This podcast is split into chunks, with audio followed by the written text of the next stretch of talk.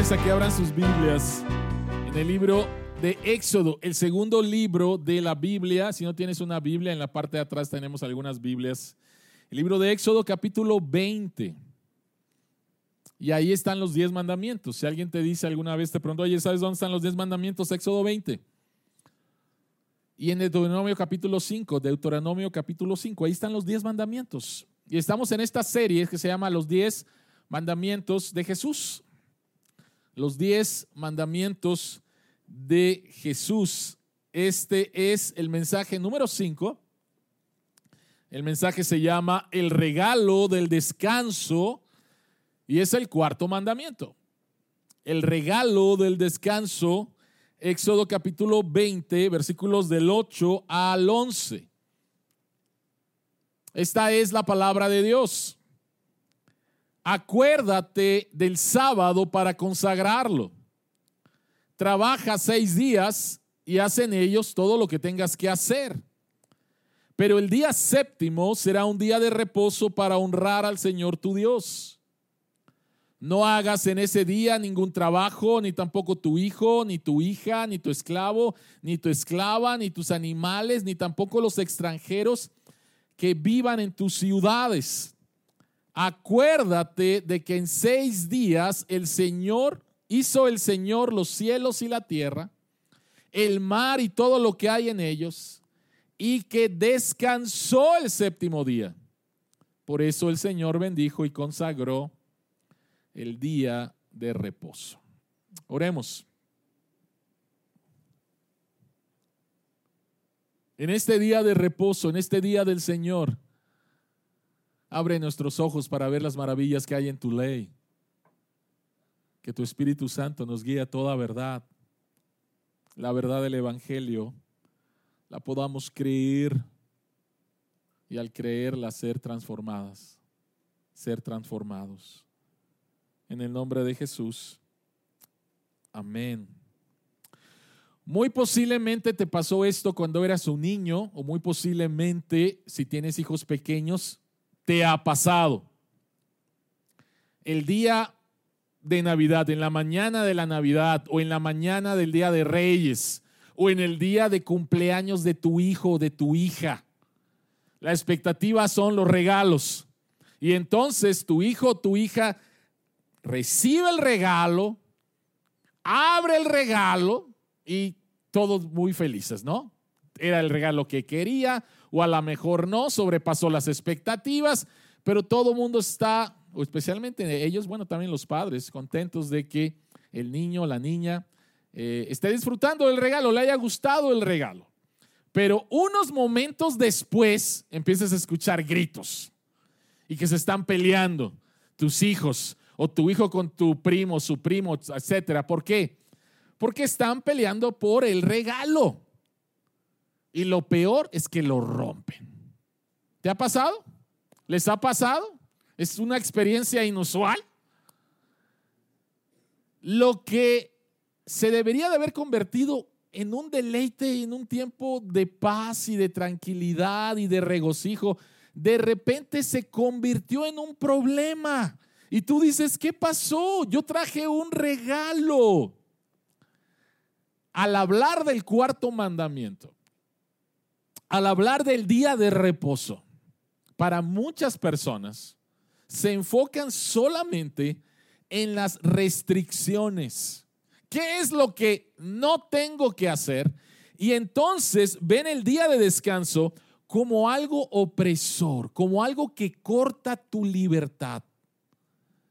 Y esta no es la manera en la cual debemos de ver el regalo del día del descanso. Es, es como si Dios dijera, a ver, les di este regalo y parece que no están contentos, parece que están peleados, parece que están tristes, parece que están oprimidos por el regalo que yo les he dado.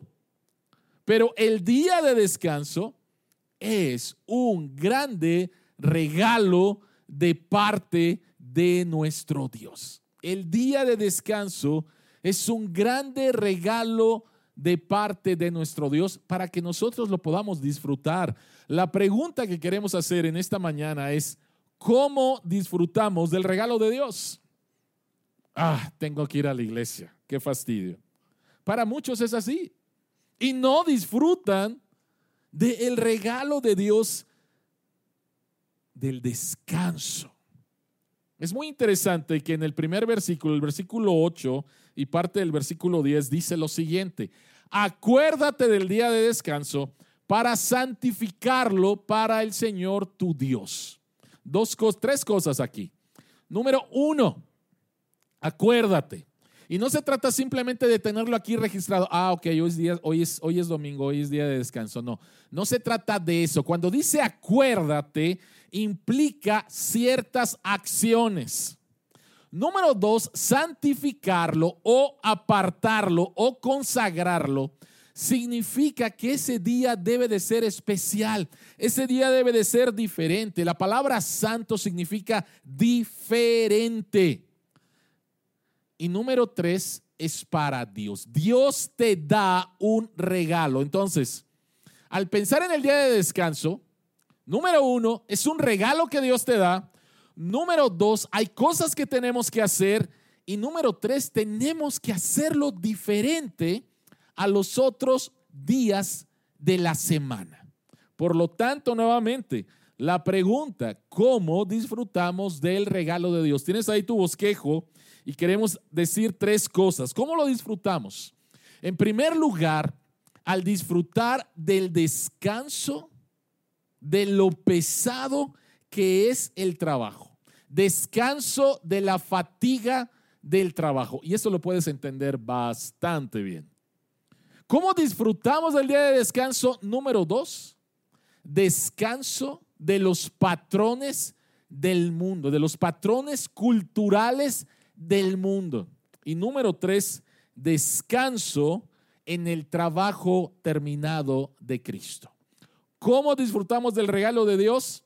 Descanso de la fatiga del trabajo, descanso de los valores culturales del mundo y descanso en el trabajo terminado de Cristo. Vayamos al punto número uno, descanso de la fatiga del el trabajo. La pregunta que tenemos que hacernos aquí es, ¿cómo era el trabajo antes de la caída? Porque para muchas personas el trabajo tiene que ver con la caída, pero no es así. Y es una de las cosas que hemos estado viendo en las conferencias sobre cómo integrar la fe en el trabajo, la cual te volvemos a invitar. Este sábado volvemos a, eh, continuamos con nuestra tercera conferencia, pero la primera conferencia se trató precisamente acerca de eso. En el paraíso había trabajo. Y eso debe de cambiar completamente entonces la manera en la cual ves el trabajo. En el paraíso había trabajo, el trabajo era parte del paraíso. Tenemos a un Dios que trabaja, que nos creó para trabajar. Y entonces a través de nuestro trabajo reflejamos que somos la imagen de Dios.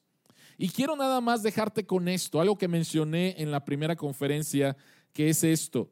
Es como si Dios te diera una pequeña parte de su jardín en el mundo entero es como si Dios te diera una pequeña parte y Dios te dice, desarrollalo. Desarrollalo. Hazlo más bello, hazlo más productivo, hazlo que sea de bendición para otros. Entonces, antes de la caída, el trabajo era algo placentero, porque reflejaba que éramos imagen de Dios y que iba a servir para otras personas. Esa es tu vocación. Una vocación es el llamado de Dios para bendecir a otros, para ayudar a otros. Eso es lo que debe de ser el trabajo.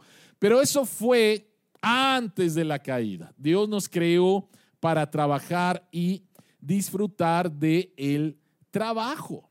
El descanso no era de cansancio, sino de imitar a Dios. O sea, antes de la caída había trabajo, antes de la caída había descanso. Pero no era un descanso porque estuvieran cansados físicamente. No había, no había pecado. El cuerpo no estaba corrompido, el cuerpo no se cansaba. Es algo que a veces creo que no nos podemos imaginar cómo era nuestro cuerpo antes de la caída. Pero el descanso antes de la caída no era por cansancio, sino era básicamente de imitar a Dios. Dios hizo este universo en seis días y Dios descansó no porque estuviera cansado físicamente, Dios no se cansa, Él no tiene un cuerpo, sino que Dios ve su creación y se regocija, se recrea, dice, esto es algo muy bueno. Y es lo mismo el descanso antes de la caída era para disfrutar de los resultados del trabajo, de reflejar a Dios. Porque Dios es un Dios que trabaja, yo soy también una persona que trabaja. Pero eso era antes de la caída. ¿Qué pasó con la caída? Génesis capítulo 3, y siempre digo esto, posiblemente uno de los textos menos entendidos y que necesitamos profundizar en lo que dice este texto. Génesis 3, nuestros primeros padres, Adán y Eva, creyeron una mentira. Pensaron que podían vivir una vida de significado, propósito, valor, aparte de su creador. Que ellos podían decidir lo que estaba bien y lo que estaba mal. Dios dice esto, la serpiente dijo esto y el hombre entonces puede decir que está bien y que está mal. Fueron engañados, se rebelaron contra Dios y hay consecuencias de esto. La principal nuevamente es la muerte la separación entre Dios y el hombre, la separación con mi prójimo, la separación de mí mismo, la separación con la creación. Hay grandes consecuencias. Y en este pasaje encontramos alguna de ellas. Dice, al hombre le dijo, por cuanto hiciste caso a tu mujer y comiste del árbol del que te prohibí comer, maldito será la tierra por tu culpa. Con penosos trabajos comerás de ella todos los días de tu vida. La tierra te producirá cardos y espinas y comerás hierbas silvestres. Te ganarás el pan con el sudor de tu frente. ¿Qué es lo que pasa con el trabajo después de la caída? El, el trabajo es más pesado. El trabajo es frustrante. El trabajo es una carga. Eso es lo que pasó después. Entonces, veamos por favor, había trabajo en el paraíso, entra el pecado y cambia completamente nuestra perspectiva y nuestra experiencia en el trabajo. El trabajo se hace frustrante, el trabajo es una carga, el trabajo nuevamente es algo muy, muy pesado. ¿Y qué es lo que hace Dios entonces? Recuerden por favor, Dios está en el monte Sinaí. Dios ha salvado a su pueblo. Y Dios les quiere enseñar la manera en la cual se van a relacionar con Él y se van a relacionar en la comunidad santa, en la comunidad del pacto. Y una de las cosas que Dios les enseña después de hablar acerca de la idolatría, en los primeros tres mandamientos, Dios les habla acerca del día de descanso. Y saben, para el pueblo de Israel, fueron buenas, buenas noticias. ¿Por qué? Porque Dios les dice, no hagas en ese día ningún trabajo, ni tampoco tu hijo, ni tu hija, ni tu esclavo, ni tu esclava, ni tus animales, ni tampoco los extranjeros que vivan en tus ciudades. ¿Por qué?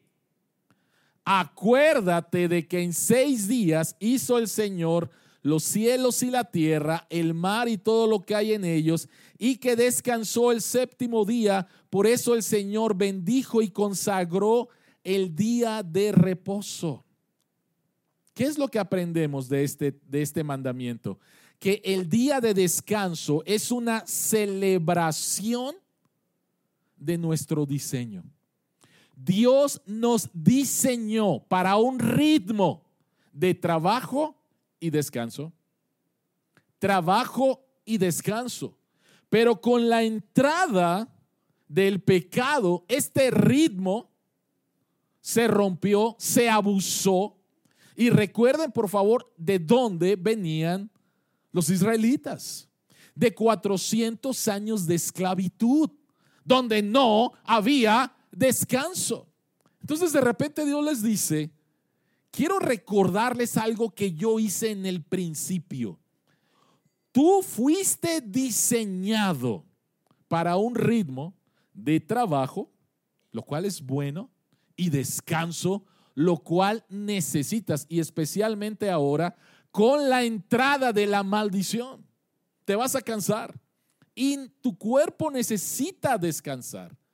Entonces, el violar el diseño de Dios, ya sea sobre trabajando o holgazaneando, va a traer consecuencias a tu cuerpo, a tu mente, a tus emociones, las dos cosas. El violar el diseño de Dios va a traer consecuencias. Entonces, Dios les está enseñando esto a su pueblo. Ustedes necesitan el descanso porque es la manera en la cual yo te diseñé. Seis días para trabajar, un día para descansar. Y también aquí Dios está reconociendo la maldición de la caída y le da a su pueblo y a su creación descanso de la fatiga de trabajar en un mundo caído y quebrantado. ¿Por qué digo a su creación? Porque más tarde Dios les va a enseñar, a ver, seis días de trabajo, un día de descanso. Pero después de siete años, la tierra va a descansar un año. Y después de siete ciclos de siete años, vamos a llegar al año 50, al año de jubileo, en el cual la tierra va a descansar, en el cual se perdonan las deudas, en la cual si perdiste tu propiedad, tu tierra se te va a, dar, se te va a devolver.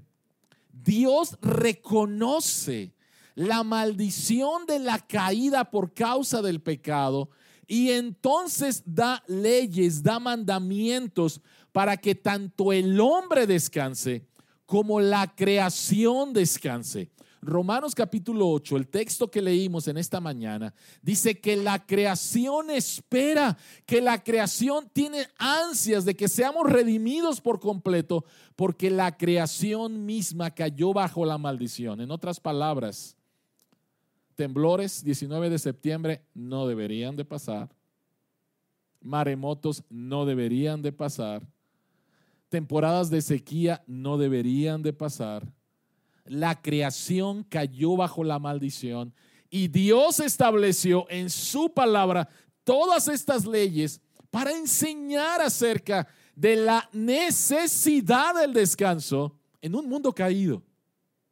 Y no tengo que convencerte acerca de esto. ¿Cómo fue tu semana? Padre, pastor, la pasé, pero mira, gozoso todos los días, no me cansé, feliz, no tuve ninguna frustración, todo trabajó. ¿No? Sabemos lo que es trabajar en un mundo caído. Sabemos lo frustrante que es. Sabemos nuevamente que estás listo para salir y de repente tu jefe dice, junta. Y tú dices, ¿no? Sabemos nuevamente que estás en un trabajo bien importante y de repente el internet o de repente este, una tecla que no deberías de haber apretado. O sea, sabemos, entendemos esto, lo padecemos.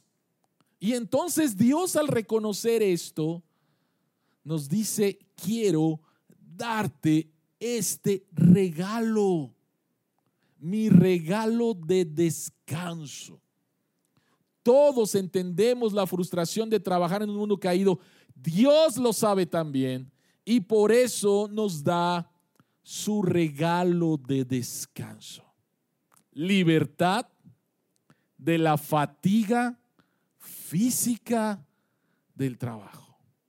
Lo necesitamos. ¿No te ha pasado algunas veces en que estás nuevamente ya cansado y dices, no, voy a parar y después descansas unas horas o puede ser un día y vuelves y ves el trabajo, ves tu tarea y dices, lo estoy viendo de una manera diferente. O sea, llega un momento en el cual simplemente no podemos funcionar. No podemos funcionar. Y si quieres darle, te vas a dañar. Te vas a dañar. Y Dios dice, párale. Quiero darte un día a la semana la libertad de lo difícil que es trabajar, de lo cansado que es trabajar en un mundo caído. Eso es lo primero. Eso es lo primero. Lo segundo, ¿cómo podemos disfrutar del día de descanso? Es que necesitamos descansar de los patrones culturales, esclavizantes de este mundo. Es muy interesante, Deuteronomio capítulo 5, Dios repite los diez mandamientos a la segunda generación y que realmente van a entrar a la tierra prometida, a la tierra donde van a encontrar descanso. Pero es muy interesante cómo Dios conecta o a qué Dios conecta el día de descanso. En Éxodo 20 lo conecta a la creación, tu diseño, pero en Deuteronomio 15 lo hace de otra manera diferente. Dice, pero observa el séptimo día como día de reposo para honrar al Señor tu Dios. No hagas en ese día ningún trabajo, ni tu esclavo, y todo, ¿no? De ese modo podrán descansar tu esclavo, tu esclava, lo mismo que tú. Recuerda que fuiste esclavo en Egipto. No dice, recuerda que en seis días hice los cielos y la tierra. Dice, recuerda que fuiste esclavo en Egipto y que el Señor tu Dios te sacó de allí con gran despliegue de fuerza y de poder. Por eso el Señor tu Dios te manda a observar el día sábado. Éxodo 20, el día de descanso ligado a la creación, a tu diseño. Deuteronomio 5, el día de descanso ligado a la redención, ligado a tu libertad. Dios describe el día de descanso como una reconstrucción de la libertad de la esclavitud. ¿Cómo era la cultura en Egipto? ¿Cómo era la cultura en la cual vivió el pueblo de Dios? Éxodo capítulo 5. Dios le dice a través al faraón a través de Moisés, deja salir a mi pueblo. Y faraón dice, no, ustedes son unos holgazanes. Y ustedes quieren irse de parranda, de fiesta. Pues ¿saben qué es lo que voy a hacer? Voy a hacer más pesado su trabajo. Antes le dábamos paja para hacer los ladrillos, pues ahora no. Ahora vayan a recogerla. Y quiero exactamente la misma cantidad. Era una cultura esclavizante. Era una cultura dirigida, enfocada a la producción. Era una cultura en la cual los israelitas no eran tratados como seres humanos, sino simples unidades en un sistema que producía ladrillos para el rey de Egipto. Esa era la cultura, que eres simplemente, eres alguien útil para los propósitos de Faraón. Trabaja, trabaja, trabaja, trabaja, trabaja, trabaja. Esa es la cultura en la cual el pueblo de Dios estuvo sometida durante 400 años. Una cultura de consumo una cultura enfocada a la producción, una cultura en la cual no eres un ser humano, eres simplemente alguien útil para eso. El día de hoy no vivimos tan diferente como en Egipto. No vivimos de manera diferente. Hay cosas que te quieren esclavizar y Dios dice no. Romanos capítulo 12, versículo 2 dice, no se amolden al mundo actual, sino sean transformados mediante la renovación de su mente. Si Deuteronomio capítulo 5, el día de descanso está ligada a la redención, al rescate, a la libertad de la cultura esclavizante, ¿cuáles serían algunas cosas el día de hoy que nos esclavizan y de lo cual Dios dice, tienes te doy el día de descanso para que sea tu declaración de libertad contra algunos patrones culturales del mundo. Déjenme decirles solamente dos patrones. Dos patrones. Y el primer patrón tiene que ver otra vez con un mal entendimiento de lo que es el trabajo. Un mal entendimiento de lo que es el trabajo. No quiero ser malentendido y tengo que decir que lo que voy a decir no es con respecto a personas que tienen la necesidad de trabajar los domingos. Tienen la necesidad de trabajar los domingos, si no, no llega el pan. Lo que voy a decir es acerca de un patrón cultural, un valor de la cultura que tiene que ver con producción, producción, producción, en el cual el día de descanso no es un día productivo. Y por lo tanto no es bueno, no es, no, no, no es, ni siquiera es, ni siquiera debemos de tener un anhelo, porque no eres productivo. Y si no eres productivo, esto es algo que no es bueno. Y por lo tanto, algunas personas atrapadas que han creído con e, este, este valor van a tener problemas con el día de descanso. No van a disfrutar del día de descanso. Y si no disfrutas de la libertad que Dios te da de zafarte de los patrones de cultura, entonces de alguna manera hay algo a lo cual tú estás siendo esclavizado. Por ejemplo, si tomas el día de descanso para trabajar, porque necesitas producir, porque necesitas más dinero, porque necesitas nuevamente hacerte de un hombre, como mencionamos el domingo pasado, porque necesitas, o sea, estás siendo esclavo de esa manera de pensar o de ese patrón cultural. Y Dios dice, yo te doy el día de descanso, no tan solo para que descanses físicamente, sino para que descanses de los valores de este mundo.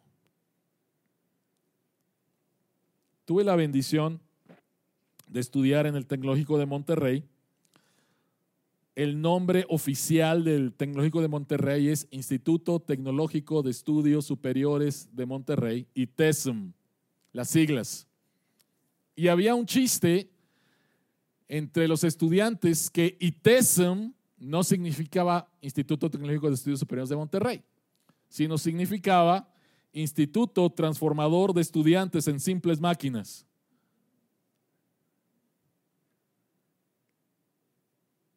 El sistema educativo es excelente. Está reconocido como la segunda universidad más importante en nuestro país. Y realmente vas a aprender. Y realmente es difícil. Y qué bueno que te enseñen el valor del trabajo y ser nuevamente exitoso. El problema es cuando esto se convierte en tu identidad. Y entonces ves el día de descanso, o puedes ver el día de descanso y decir, no, yo tengo que seguir jalando, yo tengo que seguir trabajando, no puedo parar, estas son mis metas, y dale, y dale, y dale, y dale. Otra vez, el día de descanso no está en contra de ser productivo o de ser excelente de ninguna manera. Y les doy un ejemplo que les he dado en otras ocasiones. En los Estados Unidos hay una cadena de comida rápida. Esta no ha llegado todavía a México, según yo. Y es Chick-fil-A. Chick-fil-A es una cadena de comida rápida de hamburguesas de pollo y son muy buenas. El dueño es creyente y la compañía se basó en principios cristianos. No abrimos los domingos porque es el día de descanso. Y desde un punto de vista productivo de ganancias, dices, es una tontería. Si el domingo, restaurante de comida rápido, es el día en que más se vende, ¿no? Chick-fil-A es la segunda cadena de comida rápida más rentable en los Estados Unidos. Y ellos han tomado la decisión de perder mil millones de dólares al año al cerrar los domingos. Pero es la segunda cadena de comida rápida más rentable en los Estados Unidos. Para algunos, qué tontos. Están perdiendo tanto dinero. Para el dueño de la compañía, estamos honrando a Dios. Estamos honrando a Dios y Dios les ha bendecido. ¿Por qué? Porque están honrando, están honrando a Dios y Dios dice que Él honra a los que le honran. Entonces tenemos que, como dice el texto, no, no amoldarnos a los patrones de este mundo que te dice, trabaja, trabaja, trabaja, trabaja, trabaja, trabaja para ser productivo, productivo. Si no eres productivo, no sirves, etcétera, etcétera. Y ahí estás utilizando el día del Señor, el día de descanso, para seguir trabajando. Ustedes conocen quién es Carlos Rivera. Y Carlos Rivera tiene un testimonio y lo he compartido, lo ha compartido en otras ocasiones, pero me encantaría que pudieras hablar acerca con Carlos Rivera acerca de un problema que tuvo muy serio con respecto a esto, ¿sí? Estando en la RUS, siendo director de sistemas, ¿estoy bien, Carlos? Y con una carga de trabajo, ¿sí? Su esposa le dice, mi amor, aquí algo, algo está pasando aquí mal, ¿no? Y esto hizo reflexionar a Carlos con respecto a eso. Y Carlos tenía la ventaja de ser director y él pudo tomar algunas decisiones con respecto a la carga de trabajo. A lo mejor tú no eres director y no tienes esa, esa bendición de tomar algunas decisiones con respecto a tu trabajo. Pero quiero por favor pedirte que consideres y que pienses nuevamente en lo que Dios te está diciendo. Dios te está llamando a tener libertad de los patrones de este mundo. Si tú no haces una declaratoria de tu libertad, el mundo te va a comer, tu jefe te va a comer, tu trabajo te va a comer, porque no hay descanso. No hay descanso. Si llevas trabajo a tu casa, hay algo que está mal. Otra vez, pastor, usted no, sí, posiblemente no sé lo que estás viviendo. Pero de alguna manera déjenme decirles algo si esta es la voluntad de Dios y tú le pides a Dios conforme a su voluntad, ¿no crees que Dios te va a contestar? ¿No crees que Dios te puede contestar en esta área de tu vida? Pero nuevamente, todo parte de un creer y una declaración de que el día de descanso es mi declaración de que no soy esclavo a los patrones del mundo, no soy esclavo a mi jefe, no soy esclavo a mi familia, no soy esclavo a mis propios deseos. Quiero servir a Dios y quiero disfrutar de eso. Entonces, el primer ejemplo es, era, era um, el trabajo. ¿Cuál es el segundo ejemplo? Que te, de la cultura, un valor de la cultura que te quiere esclavizar. Y este tiene que ver con deportes y recreación y diversión. En otras palabras, tomar el día de descanso y pensar que el día de descanso se trata de mí, en el cual yo tengo la libertad de poder hacer lo que yo quiera. Estoy hablando nuevamente al pueblo, al pueblo de Dios. Dios te llama a tener un refrigerio no tan solo físico, sino también emocional, espiritual, que empieza nuevamente con estar aquí, adorando a Dios con la iglesia.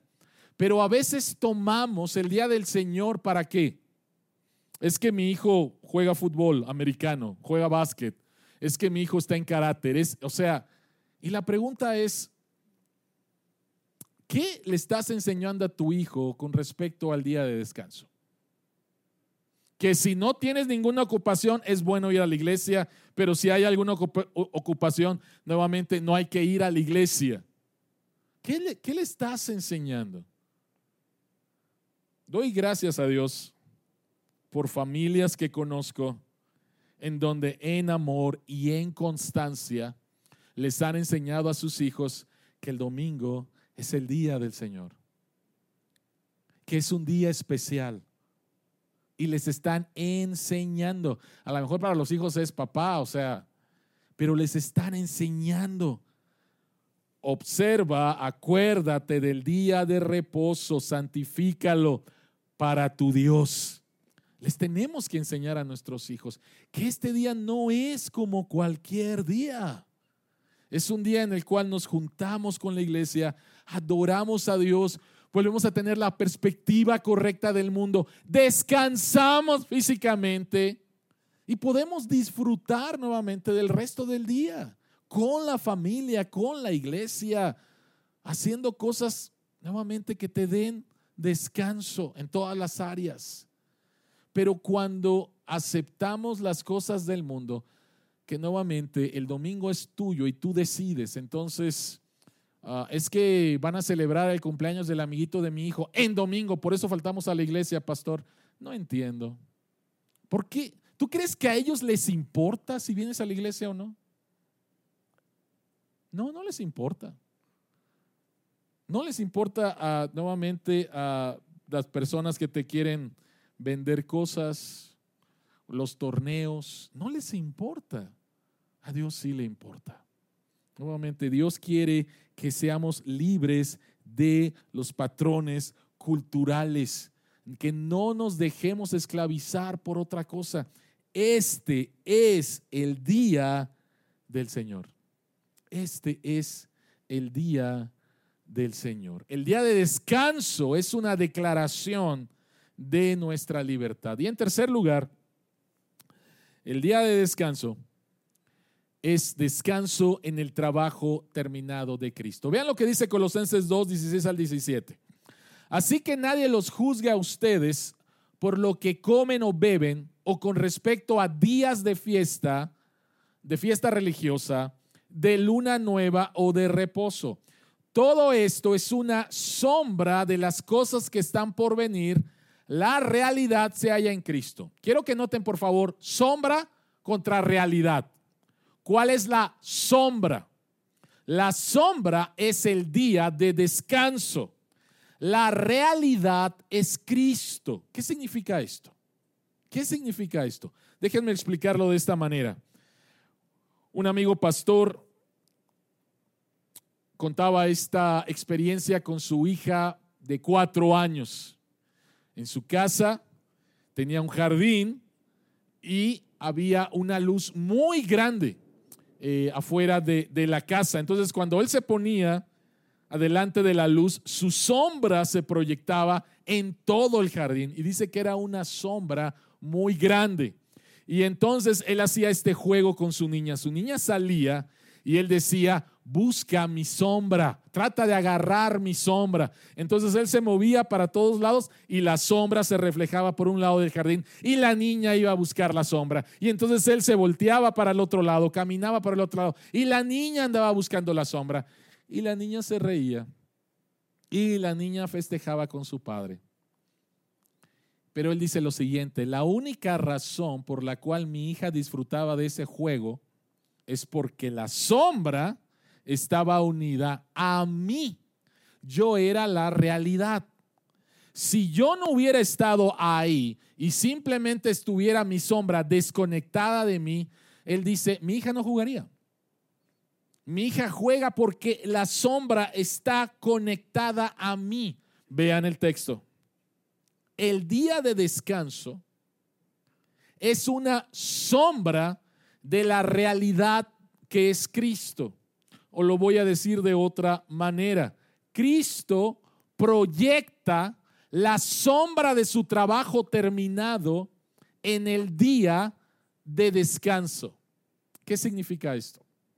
Cristo proyecta la sombra de su trabajo terminado en el día de descanso.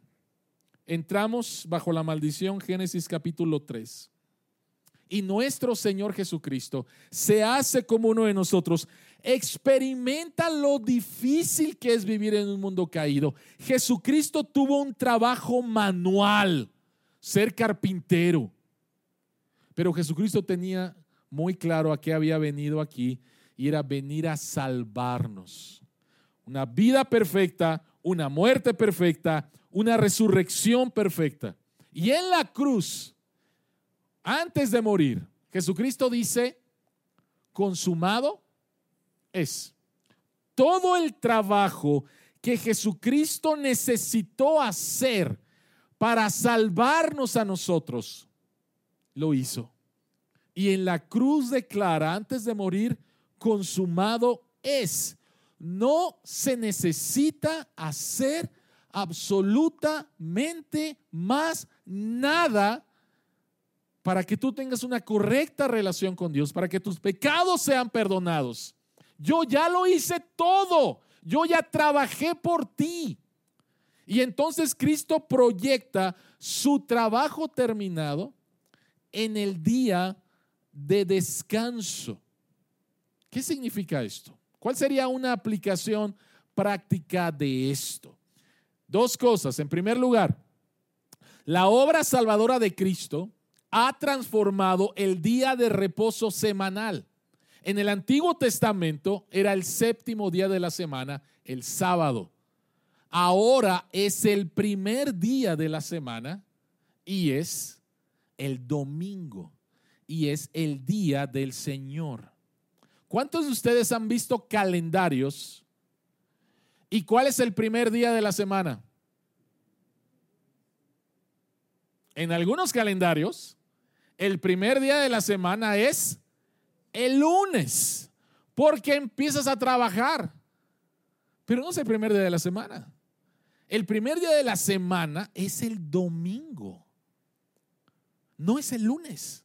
El primer día de la semana es el día en el cual Jesucristo resucitó de entre los muertos y cambió el día de descanso del pueblo de Dios del séptimo día al primer día que es el domingo. Por lo tanto, si el día del Señor, domingo, no es el centro de tu semana, entonces no proyectará su sombra sobre el resto de tu semana. Pregunta, ¿sobre qué gira tu semana? ¿Sobre qué gira tu semana? Puede girar sobre el trabajo, lunes, mañana, y espero nuevamente que a través de la conferencia estés, estés cambiando tu manera de ver el trabajo y cómo está conectado a la fe. Pero para algunos es, mi semana gira en torno al trabajo, mi, semana gira en torno a las juntas, mi semana gira en torno a las ventas, mi semana gira en torno a los niños. Mi ¿Sobre qué gira tu semana? Dios nos llama a que nuestra semana gire en torno al día de descanso, en el cual Él nos da libertad de la fatiga del trabajo y libertad de los patrones culturales y descansamos entonces en la obra terminada de Cristo, que no necesito demostrarle a nadie mi valor, porque mi valor está en Cristo. Mi valor está en Cristo. Este es un ejemplo que he puesto en muchas otras ocasiones. Pero es muy bueno, es muy bueno. La película Carros de Fuego, 1981, es una película inglesa basada en una historia real. Las Olimpiadas en Francia en 1924. Ganó el Oscar. El soundtrack está buenísimo, ¿sí? Y es la historia de dos hombres. Uno es un judío inglés de nombre Harold Abrahams y el otro es un escocés cristiano llamado Eric Liddell. Los dos son convocados a correr, a competir por Inglaterra en las Olimpiadas de Francia, mil, de París, perdón, 1924. ¿Cuál era el deporte de ellos? La carrera de 100 metros. Y los dos eran buenísimos. Los dos eran muy, muy buenos. Pero programaron la final de los 100 metros en domingo. Y Eric Liddell dijo, yo no voy a competir. O sea, para que más o menos sepas cuál es la magnitud de esto, es como si en el pasado Mundial de Qatar, en la final, Argentina, ¿contra quién fue? contra Francia, Messi hubiera dicho, no voy a jugar porque es el día del Señor. Y yo el día del Señor voy a la iglesia y no juego. De esa manera yo honro a Dios. ¿Se, ¿se imaginan el escándalo? ¿Se imaginan el escándalo nacional de los patrocinadores? Este es un fanático, está loco. Todas las presiones, bueno, es exactamente lo que experimentó Eric Liddell cuando él dijo, yo no voy a correr porque es el día del Señor, fue un escándalo, fue un escándalo. Pero él dice, es que es el día del Señor y ese día yo quiero ir a la iglesia y quiero adorar a Dios. ¿Qué fue lo que pasó ese día? Ese domingo corrió Harold Abrahams y ganó, él ganó la medalla de oro. ¿sí? Y después le cedieron su lugar a Eric Liddell en la carrera de 400 metros. Él no era especialista en eso y él ganó la carrera y obtuvo la medalla de oro. Es muy interesante, hay una escena en la película donde está Harold con su entrenador y él dice, tengo solamente 10 segundos para justificar mi vida. El trabajo que yo, que yo voy a hacer va a justificar mi vida si valgo o no valgo. Y está cargado. Eric Lieder es libre. Y él dice, la medalla de oro, los 100 metros no me definen. No me definen. Lo que me define es que soy un hijo de Dios. Y Dios me ha hecho rápido. Y cuando corro, dice, siento el gozo de Dios. Cuando corro, siento el gozo de Dios. ¿Ven la diferencia? Ah, para una persona su trabajo lo definía y si no iba a ganar la medalla de oro iba a ser un fracasado. Para Eric Liddell, él tuvo la libertad de decir, la medalla de oro no me define, yo sé que podría hacerlo y yo sé que podría ganar, pero no me define y tengo un valor más grande y es Dios y soy su hijo. Y cuando corro, nuevamente siento el placer de Dios.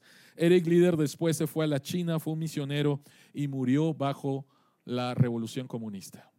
Fue un mártir para Dios, predicando el Evangelio en la China pero durante su tiempo antes de ser misionero, él disfrutaba también de lo que Dios le había dado. Él descansaba en la obra de Cristo. No necesito una medalla de oro que me defina.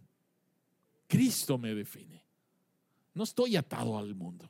Cristo es el que me define. Entonces, si el día del Señor no es el centro de tu semana y agarras la perspectiva correcta para tu trabajo, tus juntas, tus hijos, el deporte, la diversión, entonces todo lo demás va a tratar de dominarte y de ser el ídolo de tu vida, el dueño de tu vida en esa semana. Pero la otra cosa es que el día de descanso, al descansar en el trabajo terminado de Cristo, es un ensayo sobre el futuro. Vean por favor Hebreos capítulo 4, versículos 8 y 9. El escritor de Hebreos dice, si Josué, el que fue después de Moisés, el líder del pueblo de Dios, quien los llevó a la tierra prometida, dice, si Josué les hubiera dado el reposo, Dios no habría hablado posteriormente de otro día.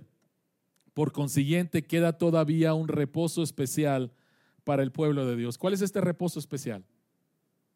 ¿Cuál es este reposo especial? Que la entrada de Israel a la tierra prometida, a la tierra que fluye leche y miel, es la sombra. ¿Cuál es este descanso especial que todavía queda para el pueblo de Dios? Bueno, está hablando acerca de los cielos nuevos y la tierra nueva, la cual fue inaugurada a través de la resurrección de nuestro Señor Jesucristo. Y estamos esperando a que se cumpla, a que Él venga, a llegar nuevamente a una tierra todavía mejor que lo que Dios había diseñado en el principio, donde el trabajo, porque vas a trabajar en los cielos nuevos, en la tierra nueva, no es una rascarte la panza por todos los siglos de los siglos, no, vamos a trabajar pero ese trabajo va a ser placentero. No te vas a cansar. No te vas a cansar.